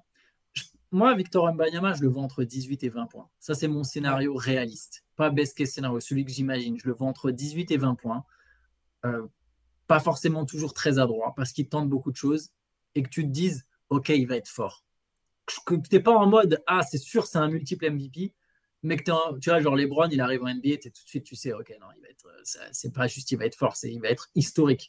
Là, avec Victor Wembanyama, tu te dis, OK, il va faire une très longue carrière, il va être très fort pendant longtemps. S'il est direct à 23-24, je pense que tu vas pouvoir vraiment commencer à te dire Attends, mais dès sa saison rookie, il est comme ça. Et je pense que c'est un scénario plausible. Bien Et sûr. du coup, mon, mon worst case scénario, c'est un truc où bah, il galère. Il galère parce que c'est les tirs, euh, plus il que la pression défensive en saison régulière, c'est déjà pas la même qu'en pré-saison et que, que c'est pas les mêmes joueurs en face. Qui est une et que du coup, euh, à la place d'être à 45% au tir, tu es, comme tu as dit, à 38, 39, 40. Et que bah, tes stats, euh, d'un coup, c'est 13 points, tu es à 13 points de moyenne. Et, on sait que c'est pas le joueur qui va non, prendre non plus 10 rebonds.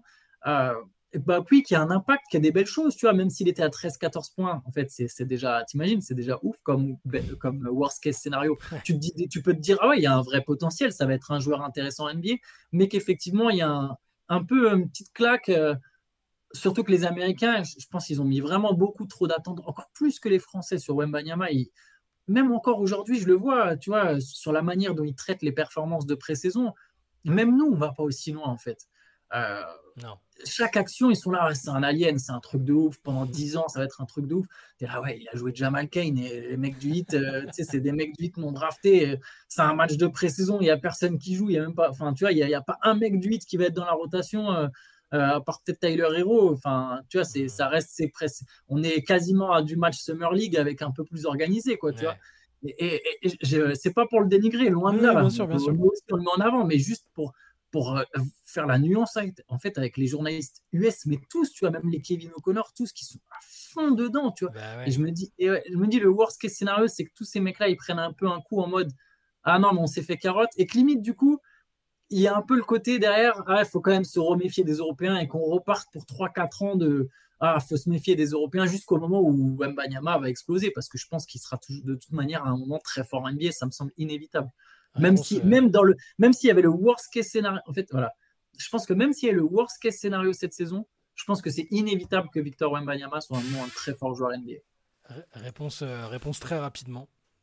Oui, pardon, j'ai- fait long sur. euh, Ah non, non, mais t'as raison. Non, non, mais je disais, on va, ce que tu disais, on va, on va savoir euh, si, si ça va devenir. Ah oui, que- ah, pardon. on va, ok. on va- on va- non, mais on va, on va savoir très vite, c'est sûr. Enfin, les, premiers, les premières semaines, déjà, je pense que si ça doit être ce fameux joueur qui transcende tout, on va le voir rapidement. Euh, c'est- un joueur que j'imagine. euh, le, fameux rookie wall, les, débuts compliqués, hésitants, on, on s'attend pas à ça avec lui, presque. Donc, euh, c'est pour ça que je dis qu'on va avoir une réponse assez rapidement sur ce qu'il est capable de faire en NBA. Il va vite affronter des joueurs qui sont aguerris, euh, des joueurs qui vont le cibler, des équipes qui vont le cibler. Donc, on va, on va savoir très vite. Allez, on peut finir en très bref par deux joueurs en, en tous les contracts, c'est Malcolm Casalon et Ryan Rupert. On aurait pu mettre Olivier Sarr dans le lot, peut-être même Sidi Soko. On, on, a, voilà, on va faire un peu moins long sur ces deux-là. Moi, je pense que le meilleur scénario, c'est réussir à jouer des matchs NBA. Ouais. Qui est quelques, quelques apparitions NBA. J'ai du mal à imaginer un meilleur scénario que ça. J'ai du mal à imaginer un scénario où vraiment ils s'imposent dès leur première saison dans une rotation. Mais bon, pourquoi pas. Et le pire scénario, bah, ce serait de ne pas jouer du tout en NBA, quoi, ou de jouer euh, trois matchs. Bah, Rupert a peut-être une chance à Portland parce que de jouer, Ouais. de jouer des bouts de match, de, de faire des apparitions, de prendre de l'expérience, parce que parce que c'est un voilà, on sait que c'est une équipe très très jeune où euh, où il y aura peut-être des opportunités, où ça va tourner un peu. Ceux qui auront des opportunités seront pas toujours les mêmes. Euh, Mais ouais, t'as raison. Enfin, t'as raison. euh, Pour Malcolm Casalon aussi, c'est on l'a- on l'a vu en Summer League un peu. euh, Ryan Rupert joue un petit peu en pré-saison aussi. Là, il a entre 5 et 10 minutes sur les matchs. Euh, je pense que les Blazers, c'est bon, s'ils l'ont pris, c'est qu'ils croient quand même en son potentiel. hein. Un, gros potentiel défensif, mais il a, il a besoin de jouer, donc ça va peut-être passer par de la J-League. Euh, le ouais, c'est ça, le best case scénario, c'est que, comme pour d'autres qu'on a évoqués avant, des opportunités de se montrer euh, et que ça se passe bien quand il se montre. quoi. Pour Malcolm Casalon, j'ai plus de mal à, à me projeter parce que Il y a déjà tellement de monde il y a sur ces postes. tellement de monde, c'est dur. ouais. Ah, mais on n'a pas parlé de Kylian Hayes. Ah bah ouais. On a oublié. eh ben mais voilà. on a oublié Kylian Hayes. eh, Bah, heureusement qu'on a fini par Casalon. Bien joué, très bien joué. Heureusement, on a failli passer à côté et se manger un, Ah, en Une- plus, une un rafale très le coup. Ah bah oui. Kylian Hayes, bah, Kylian Hayes, best case scénario, bah, c'est celui qu'on est en train de voir un peu là. C'est-à-dire que, alors, on l'a dit, c'est un poste qui est ultra fourni à Détroit. hein. C'est un poste qui est euh, entre ceux qui sont arrivés, ceux qui reviennent et tout, très compliqué. Mais le case scénario, c'est que euh, Monty Williams continue de dire ce qu'il est en train de dire là. C'est-à-dire que c'est un joueur qui, dont il, est, il apprécie énormément euh, l'engagement et ce qu'il montre euh, là sur cette intersaison. Et que, et, et que bah, Kylian trouve l'assurance en attaque. Ça, c'est ce qui lui a manqué l'année dernière, parce qu'il n'arrêtait pas d'avoir des articles et des posts Reddit sur euh, le joueur le plus maladroit de la ligue et tout, et qui conserve en même temps le playmaking et la défense qui, qui, qui, bah, qu'il a montré l'année dernière, mine de rien, malgré tout, toutes, les, toutes les difficultés quand il a joué, et ça, on l'a vu, le playmaking, il y a eu des passes, il y a eu euh, des interceptions, a- on, a vu ça. Donc, euh, bah, du temps de jeu et, le fait que, que les Pistons se disent non, lui, il faut vraiment qu'il soit dans cette. euh, dans, ce projet qui est en train de se monter et, et, euh, voilà je, je, je- moi j'ai pas d'autre perspective pour lui que ça et je pense que c'est plutôt pas mal parti Ouais, moi, alors j'ai un pareil. Comme Dieng, c'est un joueur que j'aime beaucoup. Je pense que c'est un joueur qui a beaucoup de potentiel, qui est sous-estimé. Euh, je dirais par une partie du public français. Alors, peut-être pas tout le monde. Ceux qui l'imaginaient être titulaire à la Coupe du Monde, je pense, le surestiment un peu, mais, Ouais. mais c'est un joueur très intéressant. Je pense que le best case scénario, c'est, comme tu l'as dit, euh, bah, c'est- c'est en fait carrément être euh, poussé Monty Williams des fois à se demander est-ce que vraiment je dois faire jouer Jaden Ivy Ouais, deuxième arrière? Est-ce que ouais. c'est pas Jaden Ivy plutôt mon sixième homme? Mm. Est-ce que ce serait pas mieux que finalement, à côté de Kent Cunningham, je mette un mec qui est capable d'avoir du playmaking, mais aussi de défendre fort, plutôt que d'avoir Jaden Ivy Euh, Avec Jaden Ivy, c'est bon scoreur explosif en sortie de banc. Voilà, ça, je pense, c'est un scénario. Comme ce que je disais pour Dieng et pour Malédon, je pense qu'il faut qu'on voit qu'il a progressé. Je pense qu'il faut que les journalistes, les analystes, les coachs se disent en le voyant jouer, lui, il a progressé. Et C'est exactement ce qui se passe là pendant la pré-saison. Ouais. Il y a quand même beaucoup. de- Alors, c'était la pré-saison, bien sûr. Mais je trouvais que même déjà en fin de saison dernière, il y avait vraiment quelque chose qui commençait à se dégager. Il faut que ça soit sur cette lignée, en plus fort encore. C'est un mec, pour moi, il a sa place en NBA. Quoi. Il y a Ah ouais, là, Pas ça- vraiment d'hésitation, hein, tant que faut que Autant pour Malédon, Nilikina, tu vois. Bah mais lui, je trouve il y a vraiment sa place. Après, faut voir, c'est-à-dire que on, on changera de, de- de- d'opinion s'il enchaîne les saisons avec et du temps de jeu et beaucoup de maladresse. Là, au bout d'un moment, on se dira bon bah c'est peut-être compliqué parce que tu peux pas être, tu peux, tu peux pas être, euh, enfin si tu peux être unidimensionnel, mais dans ce cas, tu as un temps de jeu limité. Et, Ouais, 37%. Il a, il a jamais passé le ca- 38% Voilà. de tir. Quoi. mais je pense qu'il en est capable, hein, vraiment. Et, je me fie à ce que dit Monty Williams. Moi, je, il faut aussi, euh, il faut aussi penser à ce que disent les, les coachs euh, qui, qui l'ont euh, sous, qui l'ont sous la main. Euh, je pense que le changement de coach peut lui faire beaucoup de bien. Et alors, plus qu'un worst case scénario, il y a un scénario alternatif qui peut être à la fois bon et mauvais. C'est s'il décide de le trader, parce qu'il a de la, il- il- tu vois, il a de la valeur hein, quand même. Je veux dire, ça, ça reste un lot pick dont les, enfin, il faut être aveugle Le pour voir. euh, Tellement besoin d'un joueur comme Ouais, mais voilà, faut- je- faut- je te- je te- je te pas de souci, coupe, mais faut, faut être aveugle pour voir que pour pas voir qu'il a des qualités de playmaking et de défense de toute façon. tout le monde, euh, personne va le survendre en disant que c'est un shooter fantastique et un mec à droit pour l'instant. Mais par contre, évidemment qu'il qu'il a, qu'il- a une place en NBA. Euh, un trade, je peux te un donner trade, c'est des un scénario, franchises, hein. euh, un- un trade, c'est un scénario, alter- c'est un scénario alternatif qui, qui est pas, qui est pas dégueu. hein. J'en ai un paquet des franchises qui auraient besoin d'un Kylian Hayes. hein. Bah, Raptors ou Bulls, si ça reconstruit, ce serait très bien de choper un Kylian Hayes pas cher en mode Ah bah tiens, les Pistons, euh, ils ont pas l'air de lui donner beaucoup de valeur. Bah nous, on va lui donner du temps de jeu dans une équipe qui s'aborde sa deuxième moitié de saison. Alors bon, pour Hayes, ce serait dommage de jouer constamment dans des équipes en reconstruction, mais Mm. je pense qu'il y a des projets dans lesquels il peut s'imposer en fait. Raptors, Bulls, si, si les deux euh, décident de casser. Euh, le Jazz, le Jazz, je pense que le Jazz Ouais. tout à gagner en prenant pour. Je trouve meilleur que Chris Dunn. J'aime bien Chris Dunn, mais Kylian Hayes, je pense, c'est un profil similaire, mais qui va rater des shoots, qui, qui peut courir vite et qui va Sachez, défendre. sachez que si Antoine dit qu'un joueur est meilleur que Chris Dunn, c'est qu'il le tient vraiment en très haute Eh oui, que- j'aime beaucoup Chris Dunn, pourtant. Chris Dunn qui était un cinquième choix de draft, mais il y a pas mal d'équipes, euh, même les Spurs, en fait. même les Spurs, tu vois, il y a un truc, en fait. Il y a. tu veux faire l'équipe de France du futur aux Spurs, en fait. Non, parce qu'après, Trey Jones, j'a- j'aime beaucoup, tu vois, c'est le frère de Tyus Jones, j'ai confiance. Par principe, j'ai confiance. Et je pense que Trey Jones, est- enfin, Trey Jones est un meilleur shooter. Il n'y a pas beaucoup de joueurs qui sont des, de toute façon, des moins bons shooters que Kylian Hayes, mais. euh, et encore, c'est même pas un mauvais shooter, c'est juste qu'il n'a pas forcément la. c'est un shooter en échec pour l'instant. Ouais, voilà, c'est ça. C'est ça peut être un ça peut être un shooter correct à mi-distance, ça peut être un shooter correct en sortie de dribble en pick and roll. Euh, c'est juste c'est pas un mec qui est fait pour jouer en spot-up. Il faut lui donner la balle à Kylian Hayes. Mm. Et c'est peut-être un peu le problème s'il jouait avec Kate Cunningham dans le 5 à la limite, mais mais euh, et allez worst case scénario. Du coup, moi c'est un truc où il joue pas. hein. C'est Ouais. simple où, où il s'enterre euh, parce qu'il y a des mecs devant lui et que Ouais, les son Marcus, Marcus. Sasser et compagnie, tous les Ouais, qui sont arrivés. mecs qui. Et, et où ils se disent, les Pistons disent, non, bah, ça, ça nous plaît plus que, que, que Kylian Hayes. Et... Bon, auquel, cas, le chercher. Ouais, au- au- auquel cas, je pense que quelqu'un viendra le chercher. C'est pour ça que le worst case scénario euh, peut aussi se transformer en bon scénario selon l'équipe dans laquelle euh, il atterrit, s'il doit être transféré. Mais moi, je pense qu'on peut rester sur la dynamique actuelle qui est positive, sur les déclarations actuelles qui sont très positives aussi. Et, euh, voilà, le, best case scénario pour l'instant, il me paraît plus plausible que le worst case. Et c'est déjà, bien pour, pour Kylian Hayes. Yes, bah écoute, on va, on va terminer là-dessus. Je- J'espère qu'on n'a oublié aucun Français. Vous nous direz en On commentaire. fera un segment euh, supplémentaire euh, s'il faut. Ouais, on peut- C'est ça, on c'est euh. c'est ça de pas préparer. Voilà, on a, on a compris, on a, on a retenu la leçon. Bon, en tout cas, j'espère que ça vous a plu. N'hésitez pas vous à commenter, à donner vos meilleurs scénarios, pires scénarios, ou même juste ce que vous imaginez. C'est vrai que nous, on l'a pas trop fait. On l'a fait sur certains, mais on a essayé de pas le faire, euh, de, voilà, de rester sur notre principe de best et worst scénario. Vous faites un peu comme vous voulez. N'hésitez pas à nous dire ça en commentaire. De toute façon, on les check, on les lit.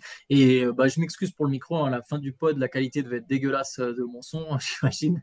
Je vais essayer de régler ce qui se passe avec ce micro. Et, et voilà. Et puis nous, on se retrouve demain, Chai, pour un, pour un CQFR le matin, puis pour une late session le soir. Bien sûr. Fidèle Allez, ciao. Yes, Ciao. 23h pour la late session. Le, mais bon, on vous le rappellera demain. Ouais. Ciao à tous, bonne Ciao. journée. Ciao. Ciao.